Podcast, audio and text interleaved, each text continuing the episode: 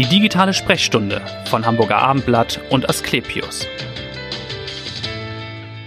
Etwa 9000 Menschen warten derzeit in Deutschland auf ein Spenderorgan. Die meisten davon benötigen eine Niere. Je nach Organ kann aber nur jeder Zehnte damit rechnen, tatsächlich ein Organ zu erhalten. Wie sich diese Quote steigern lässt, wie sich mehr Organspender vielleicht finden lassen und wie das alles im klinischen Alltag abläuft, darüber wollen wir heute sprechen. Mein Name ist Vanessa Seifert und ich freue mich auf Professor Dr. Berthold Bein. Er ist Leiter der Intensivmedizin an der Asklepios Klinik St. Georg. Herzlich willkommen. Schön, dass Sie da sind.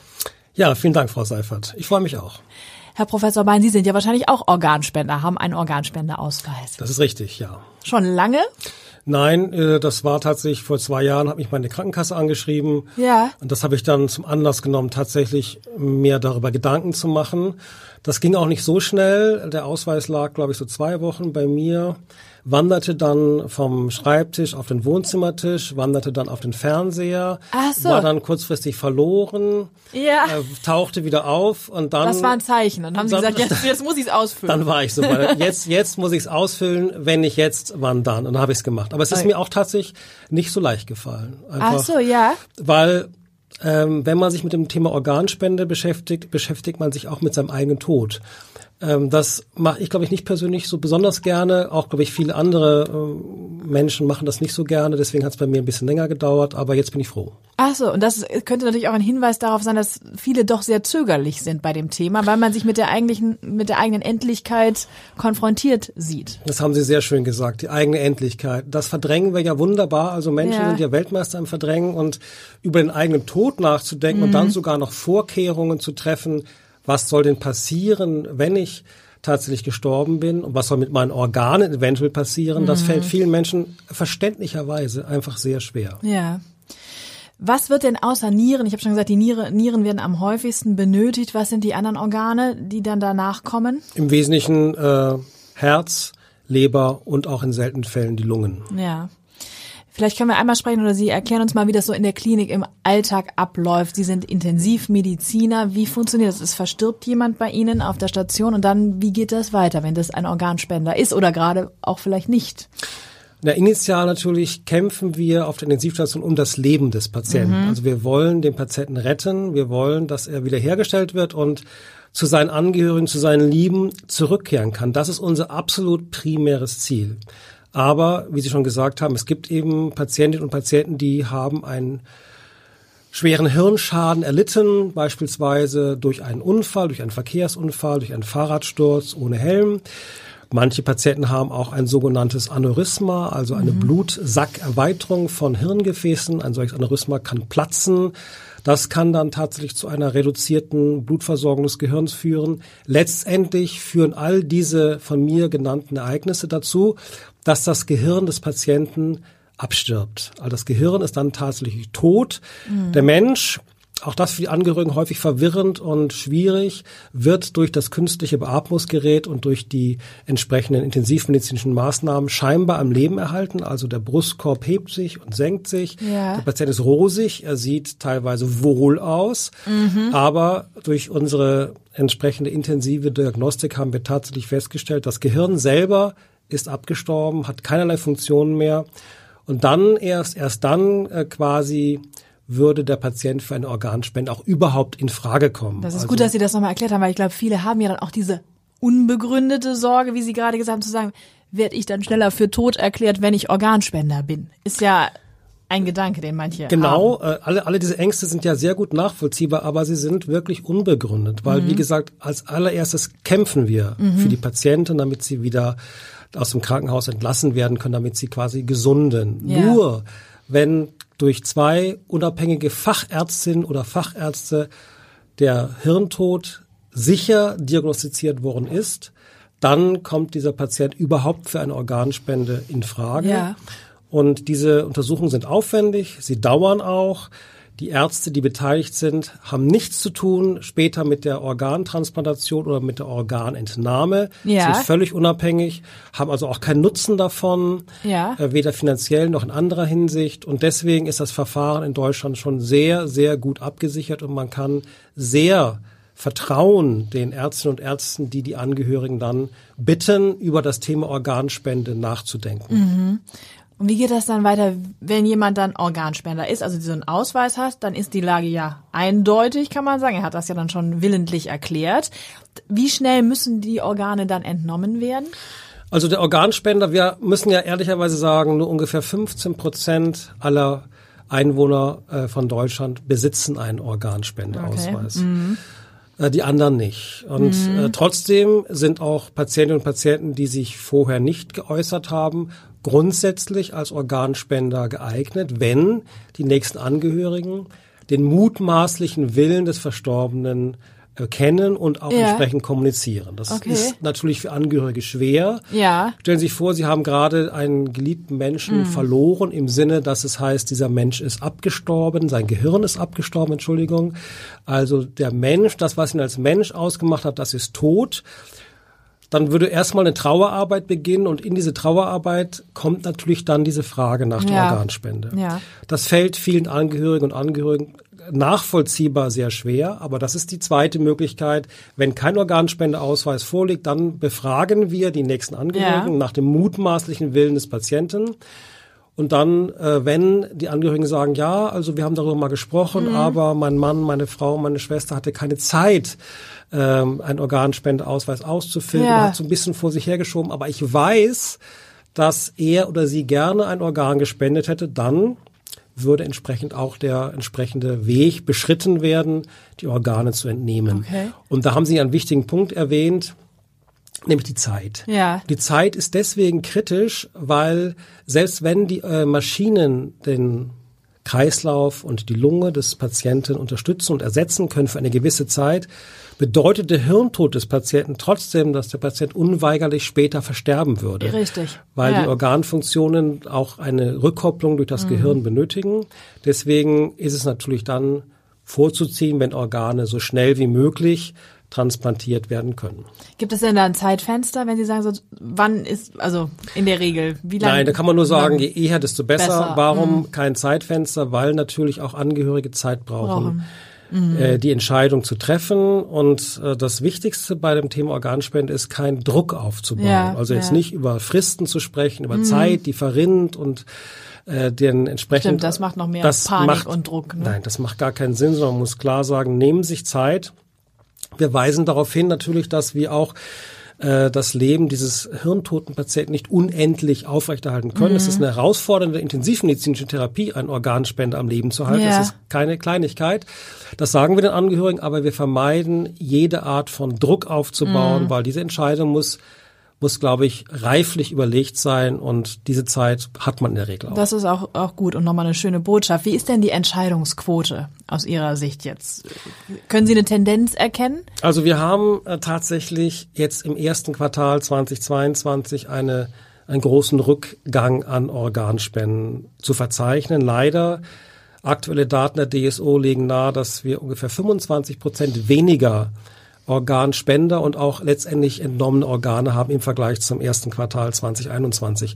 Das liegt aber nicht unbedingt daran, dass jetzt weniger Angehörige zustimmen mhm. oder dass wir zufällig weniger Patientinnen und Patienten mit Organspendeausweisen bei uns äh, auf der Station haben, sondern es liegt im Wesentlichen so ein bisschen an der Corona-Pandemie, ja. an Personalausfällen auf den Intensivstationen äh, entsprechend, das ist ja ein sehr zeitaufwendiges Verfahren, kommt das so ein bisschen in Anführungszeichen unter die Räder, das Thema Organspende. Und bis vor kurzem war es so, dass Covid-positive Patientinnen und Patienten nicht für eine Organspende in ah. Frage gekommen sind. Ja. Mittlerweile wird das so ein bisschen aufgeweicht und man nimmt Patientinnen und Patienten, die jetzt, sagen wir mal, nicht an Corona äh, verstorben sind, sondern die vielleicht mit, mit Corona verstorben mm. sind, beziehungsweise die zufällig als Zufallsbefund positiv waren, ja. aber einfach gar nicht darunter gelitten haben oder gar keine mhm. Symptome hatten, die nimmt man jetzt durchaus ähm, in die engere Wahl und wie gesagt, äh, kommen dann auch für eine Organspende okay. im Einzelfall in Frage. Aber eine traurige Auswirkung der Pandemie nochmal auf anderer Seite. Hundertprozentig. Eine sehr traurige Auswirkung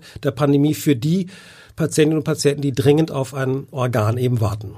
Und wenn das Organ zum Beispiel jetzt bei Ihnen in der Klinik entnommen wird, dann, dann wird es ja wahrscheinlich durch Deutschland transportiert. Oder wie funktioniert dann sozusagen der weitere Prozess? Der weitere Prozess ist ja bei uns sehr gut organisiert und zwar über Eurotransplant. Das heißt also Organspender und die möglicherweise geeigneten Organe werden der DSO gemeldet. Mhm, der das ist ja die Deutsche Stiftung. Genau, ne, aber der Verteilungsprozess läuft über Eurotransplant. Das heißt also, dass zum Beispiel dann eben, äh, wenn ein Patient geeignet ist, dann kommt ein Team, ein Entnahmeteam aus einer Klinik, äh, wo der Patient liegt, dem dieses Organ zugewiesen wurde. Mhm. Das kann ein Team aus München sein, das ja. kann ein Team aus Berlin sein, aus ganz Deutschland kommen Teams zu uns, nehmen die Organe und bringen sie dann entsprechend konserviert mit dem Flugzeug so schnell wie möglich, möglich eben in die, in die, jeweilige Klinik. In die jeweilige Klinik. Mhm. Ähm, und äh, früher, als ich noch an der Universitätsklinik in Kiel gearbeitet habe, war es natürlich auch so, dass wir Organe bekommen haben aus Europa. Also wir haben auch mal eine Niere aus Holland bekommen, ja. ein Herz aus Spanien. Das passiert auch und man muss tatsächlich sagen, dass ähm, Deutschland mehr Organe erhält, als es ins Ausland oh, gibt, äh, weil die Organ Spendequote in anderen Ländern ein bisschen höher ist als bei uns. Deswegen fallen dort mehr Organspender an und mehr Organe. Deswegen, sagen wir mal, werden mehr Organe aus Europa nach Deutschland verbracht als umgekehrt. Liegt das an dieser sogenannten Zustimmungslösung, wie sie zum Beispiel in Österreich praktiziert wird? Was ja bedeutet, wer nicht aktiv widerspricht, der ist ein Organspender. Nee, das, das, jetzt haben Sie die Widerspruchslösung so, Widerspruchslösung. beschrieben. Genau. Okay. Die Widerspruchslösung heißt, wer Zeit seines Lebens nicht aktiv widerspricht, kommt als Organspender genau. in Frage. Okay. Wir haben derzeit in Deutschland, äh, vor zwei Jahren hat der Bundestag darüber beraten und wir haben die sogenannte erweiterte Zustimmungslösung. Ja. Das bedeutet, der Patient kann sich selber äußern im Rahmen eines Organspenderausweises oder aber er kann sich online in ein Register eintragen, ähm, ein Organspenderegister mhm. eintragen. Oder aber, wie es jetzt auch ja häufig passiert, wir befragen die Angehörigen. Angehörigen. Auch die Angehörigen dürfen nach wie vor für den Patienten entscheiden, den mutmaßlichen Patientenwillen formulieren und kommunizieren. Und dann wird ein solcher Patient auch als Organspender okay. in Frage kommen. Ja. Kommt denn tatsächlich jeder als Spender in Frage oder ist man, kann jemand auch zu alt sein?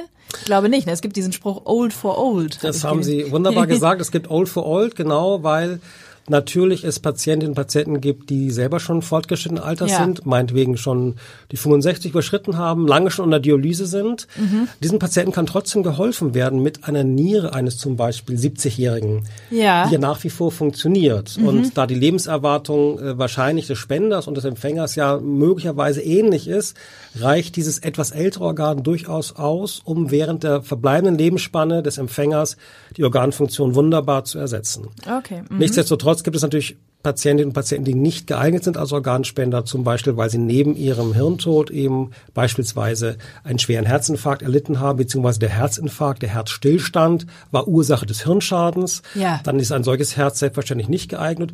Die Nieren könnten aber trotzdem geeignet sein. Okay. Und dann gibt es mhm. Patienten, die haben zum Beispiel eine schwere Blutvergiftung oder sind an einer Blutvergiftung äh, verstorben dann ist natürlich fraglich, welches Organ überhaupt noch in Frage kommt, welches Organ nicht von der Blutvergiftung in mhm. Mitleidenschaft gezogen war, sodass solche Patientinnen und Patienten häufig dann als Organspender praktisch nicht in Frage kommen. Vielleicht können wir noch mal erklären, auch für die Zuhörer, den Unterschied zwischen Organspende und Gewebespende. Das geht ja manchmal ähm, Genau, das ist ein mhm. wichtiger Unterschied, weil bei Organspende reden wir davon, dass Organe entnommen werden an einem lebenden Organismus, an einem hirntoten Patienten. Diese Organe sind nach wie vor vom Kreislauf mit Blut und Sauerstoff versorgt und werden dann eben so schnell wie möglich konserviert und dem Empfänger transplantiert. Ja. Gewebespenden werden hingegen durchaus entnommen, oder so ist der übliche äh, Weg, bei verstorbenen Patienten. Zum Beispiel die Hornhaut kann dann entnommen werden oder auch Teile des Herzens, die Herzklappen können dann aufbereitet werden. Äh, das passiert dann praktisch beim verstorbenen Patienten. Auch dafür jedoch muss selbstverständlich der Angehörige zugestimmt haben. Mhm. Sonst wären auch diese Gewebe nicht entnommen. Okay. Noch eine Frage, habe ich mich jetzt gar nicht so darauf vorbereitet, aber wissen die, können die Angehörigen erfahren, wer die Organe bekommt? Ähm, das ist nicht üblich, muss man tatsächlich mhm. sagen. Also auch, auch, auch wir als Klinik, die entsprechend die Organspender ja meldet. Wir yeah. bekommen immer einen äh, Dankesbrief von der DSO. Okay, da ja. steht ähm, anonymisiert drin äh, Alter des Patienten, des Spenders, aber okay, es, aber kein Name. Es gibt keinen Namen. Nein, es okay. gibt keine Namen. Ähm, irgendwie, ob es möglich ist tatsächlich, dass äh, im, also das Empfänger die den Namen bekommen. Ich halte das nicht für ausgeschlossen, aber es ist nicht die übliche, ja. übliche Praxis. Ja, ich würde jetzt zu Ihnen persönlich vielleicht nochmal kommen zum Abschluss. Warum sind Sie Arzt geworden und warum Intensivmediziner? Warum dieses Fachgebiet? Ach, das ist äh, letztendlich tatsächlich während der Ausbildung passiert. Also ich habe angefangen als Chirurg, nicht als Anästhesist mhm. und Intensivmediziner, weil ich eigentlich Orthopäde werden wollte. Ich heiße ja Bein, also wäre schon super gewesen. Daher kam das, ja. genau. Hätte Einfach gut aufs Praxisschild gepasst, Praxis, würde ich genau. mal sagen. Aber dann habe ich in der, in der chirurgischen Klinik angefangen in München ja. und ähm, dann habe ich eben Patienten im, im Rahmen des Nachtdienstes auch auf der Intensivstation betreuen müssen und das war einfach für mich faszinierend zu sehen, äh, dass es wirklich eine Hochleistungsmedizin ist, was möglich ist alles an Organersatz, wie schwerstkranke Patienten tatsächlich gerettet werden können. Ja. Und Intensivmedizin war damals schon, ist heute immer noch eine Domäne der Anästhesiologie. Und dann habe ich beschlossen, das Fachgebiet zu wechseln und mhm. habe eben meine Facharztausbildung dann hier in, im Eppendorf im Universitätskrankenhaus begonnen. Ja. Und dann den weiteren Weg eben gewählt über Kiel und bin jetzt hier in, in der Asklepios Klinik St. Georg Leiter der Klinik für Anästhesiologie und Intensivmedizin und ich finde Intensivmedizin ist eben ja faszinierend. Also ja. es ist faszinierend, wie Weil weit ja so wir schon sind. gehen muss, ne? Nochmal. Was muss alles ganz schnell gehen. Die Teams sind hoch motiviert, sind hoch erfahren. Wir haben fantastische technische Möglichkeiten zur Verfügung, um Organe zu ersetzen, mhm. um Patienten zu stabilisieren und wir haben natürlich auch ein fantastisches Personal, sowohl was unsere Pflegekräfte als auch was unsere Ärztinnen und Ärzte betrifft. Die arbeiten jeden Tag wirklich mit hoher Motivation. Ja. Und man sieht dann eben auch Verläufe nach Wochen, wo ein Patient auf den zwei Beinen die Station verlässt und uns die Hand gibt und mm. sagt, ja, vielen Dank. Und das motiviert einen natürlich. Das heißt, personelle Engpässe haben Sie nicht, weil wir oft auch berichten über gerade äh, Intensivpfleger, also Pfleger, die äh, auch gerade nach dieser Pandemie sagen, ich kann nicht mehr. Ja, also natürlich haben wir Engpässe. Selbstverständlich Klar. haben wir Engpässe. In jeder Branche. Ja. Jeden Tag haben wir auch nach wie vor Kolleginnen und Kollegen, die einfach Corona-positiv sind, ja, die ausfallen. Es nimmt ja leider wieder zu. Es nimmt sogar wieder zu. Also wir haben ja äh, da leider auch immer wieder Ausfälle, klar. Und wir haben insgesamt natürlich auch, weil wir äh, jetzt strenger sind, viel strenger sind, was das Verhältnis von Pflegekräften äh, zu Patienten betrifft, auch Betten schließen müssen, um den sogenannten PPUGV, die Pflegepersonaluntergrenzenverordnung, einhalten zu können. Deswegen ja. haben wir auch nach wie vor Engpässe, ganz ehrlicherweise. Ja, das ja. haben wir. Letzte Frage. Was tun Sie, wenn Sie nicht in der Klinik sind? Was sind so Ihre Hobbys? Wie entspannen Sie? Also ich spanne am, äh, ich entspanne am liebsten tatsächlich beim Joggen. Also ja. ich laufe so drei, viermal die Woche. Professor Bein halt, das bot sich ja. jetzt an, tut mir leid. Der bot sich jetzt an. Den haben Sie quasi selber aufgelegt. Ja, genau, der von Elfmeterpunkt. Nein, ich, ich laufe einfach sehr gerne und äh, ich wandere auch sehr gern. Also ja. wenn wir Urlaub fahren mit der Familie, dann äh, geht's immer eigentlich äh, in die Berge. Jetzt die auch Berge. im Sommer jetzt, jetzt auch. Jetzt geht's wieder in die Berge, genau nach Südtirol und da freuen wir uns alle schon sehr drauf. Das ist so für mich die größte Entspannung. Dann wünschen wir einen schönen Urlaub in Südtirol und vielen Dank, dass Sie so wunderbar aufgeklärt haben über die Organspende und ich hoffe, der ein oder andere holt sich jetzt einen Organspendeausweis, nachdem er das gehört hat. Hören Sie gerne wieder rein in die nächste. Die